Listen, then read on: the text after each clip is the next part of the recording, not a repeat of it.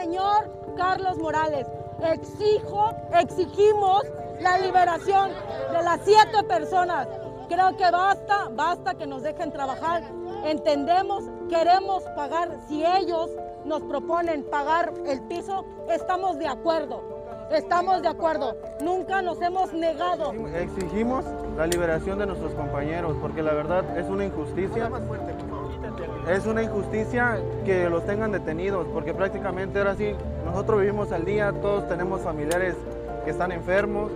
Eh, si trabajamos en la calle porque realmente lo necesitamos, necesitamos ahora sí comer, pues hay videos donde muestran que los inspectores municipales hicieron abuso de autoridad y eso se nos hace injusto porque Realmente hubieron, hay varios compañeros que están detenidos, son siete compañeros que están detenidos.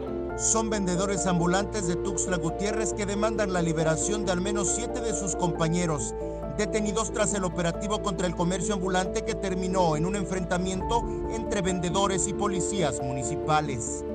Hasta el día de hoy no ha sido liberado. Nos dicen que es para que los los este, vendedores ambulantes aprendan.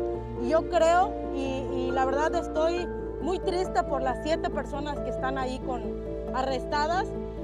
Exigimos la liberación, como mis compañeros comerciantes este, dicen, exijo la liberación de todos. Nosotros tenemos pruebas, tenemos videos donde ellos en ningún momento fueron lo que, lo que agredieron, hicieron todo el lo que pasó. Ellos ya habían sido arrestados al momento que pasó todo esto. El enfrentamiento dejó como saldo tres policías lesionados y siete personas detenidas.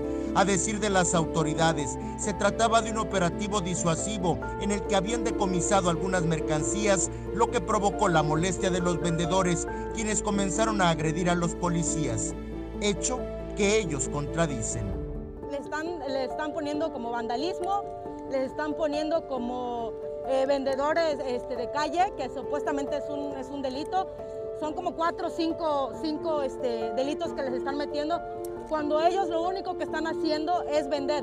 Hay tres personas que no saben hablar español, no hablan español, no les leyeron sus derechos, señores, no les leyeron sus derechos.